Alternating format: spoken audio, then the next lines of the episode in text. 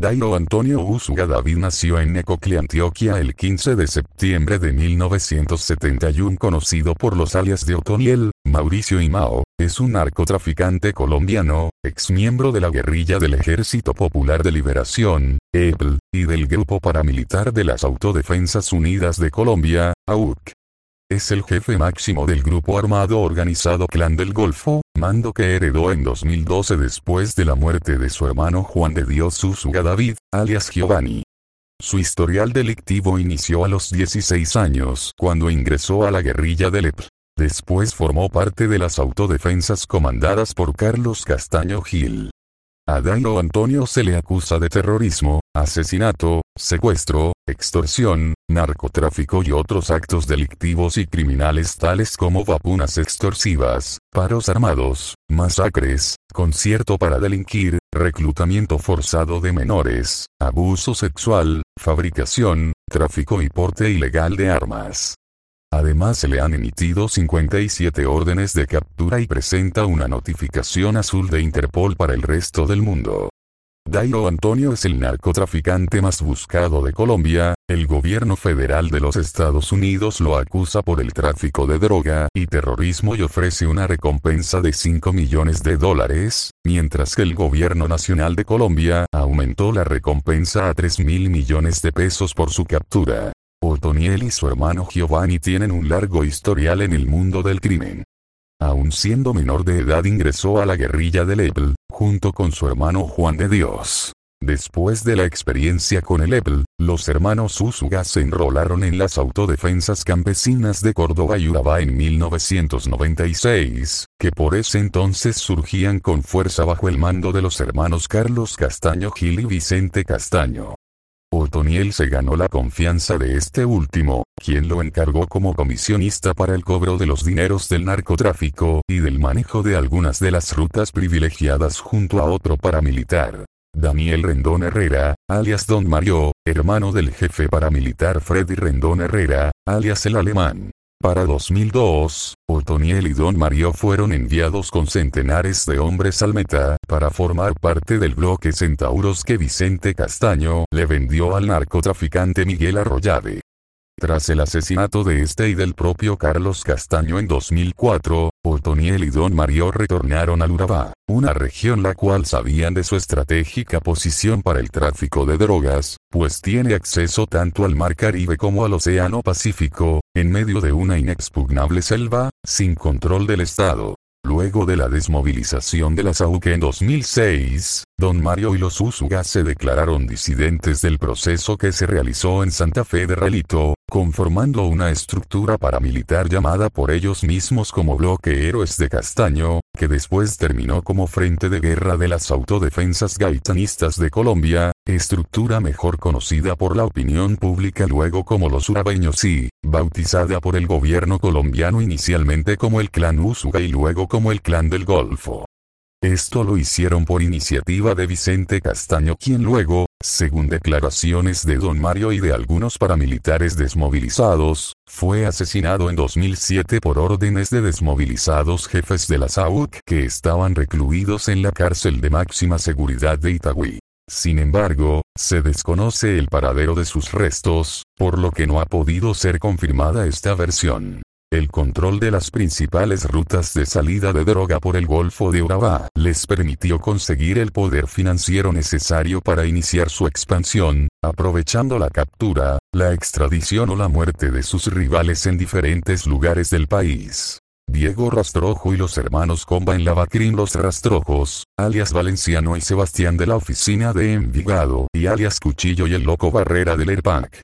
En 2009, Don Mario fue detenido por la policía. En consecuencia, las autodefensas gaitanistas y las águilas negras quedaron en manos de los hermanos Usuga, anexándolas a los urabeños. Para enero de 2012, ordenó un paro armado que paralizó tres departamentos, entre ellos el norte de Antioquia, Córdoba y Magdalena. Este virtual toque de queda ocurrió en respuesta a la muerte por parte de la policía de Juan de Dios Usuga, alias Giovanni, socio y hermano de Otoniel. En esa ocasión, Otoniel escapó porque se había ido una hora antes que llegaran los comandos jungla. Tras la muerte de su hermano, Otoniel asumió en solitario el liderazgo de la banda que, según los cálculos de las autoridades, tenía cerca de 1.800 hombres en 2012. Tras la caída de grandes capos del narcotráfico, y con una violenta estrategia de asesinatos selectivos, los urabeños se expandieron a toda la costa caribe, norte de Santander, Valle del Cauca y Nariño. A sangre y fuego consiguió que miembros de diversas bandas criminales y grupos guerrilleros, así como grupos de delincuencia común, se le unieran. Entre ellos, antiguos integrantes de las guerrillas de las FARC, el ELN y del grupo disidente del EBL, que se reorganizó en el Catatumbo varios años después. Así como exmiembros de los Rastrojos, los Paisas y Nueva Generación, grupo que funcionaba en el departamento de Nariño. Bajo su mando, han germinado prácticas atroces como las casas de pique de Buenaventura, lugares donde desmiembran personas vivas. También consiguió alianzas estratégicas con los grupos disidentes del ERPAC para el manejo del tráfico de drogas en los llanos orientales, a cambio de ayuda financiera y logística. Dairo es buscado por el gobierno federal de los Estados Unidos, por tráfico de estupefacientes y el accionar violento como uno de los principales mecanismos de operación. El gobierno estadounidense ofrece 5 dólares millones de dólares por su captura, mientras que el por ese entonces presidente de Colombia, Juan Manuel Santos, ofreció 2 millardos dólares de pesos. En 2016 aumentó a 3 mil dólares millones la recompensa, fortaleciendo la búsqueda en su contra. Desde el 15 de febrero de 2015, comenzó por parte de la Policía Nacional un operativo sin precedentes para capturar a Otoniel en la región del Urabá, donde se mantiene escondido. Este operativo fue bautizado con el nombre de Operación Agamenón y, para llevar a cabo esta tarea, se desplegó un pie de fuerza de 1.200 policías, muchos más de los 500 utilizados por el bloque de búsqueda para dar de baja al jefe del cartel de Medellín, Pablo Escobar Gaviria. A mediados del 2017, comenzó la segunda fase de este operativo, o llamada por el gobierno como Agamenón II, al ser reforzada con 1.500 elementos del Ejército Nacional, lo que suma un total, incluyendo 500 más de la policía, de 3.200 hombres de las Fuerzas Armadas contra Otoniel y el Clan del Golfo.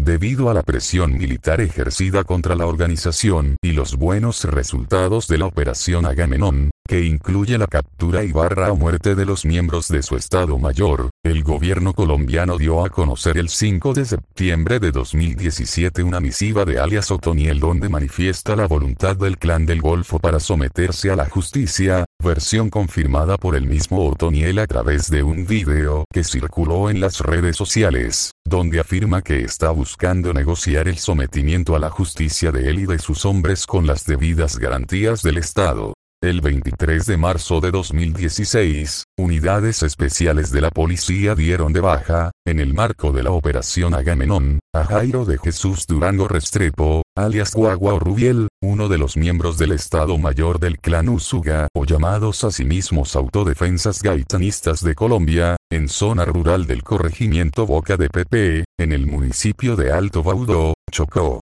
En represalia, y como parte de la tercera conmemoración de la muerte de otro miembro importante del grupo, el negro Sarley, el Estado Mayor de las Autodefensas Gaitanistas de Colombia, AC, ordenó efectuar un paro armado de 24 horas en sus territorios de influencia a partir de la madrugada del 31 de marzo.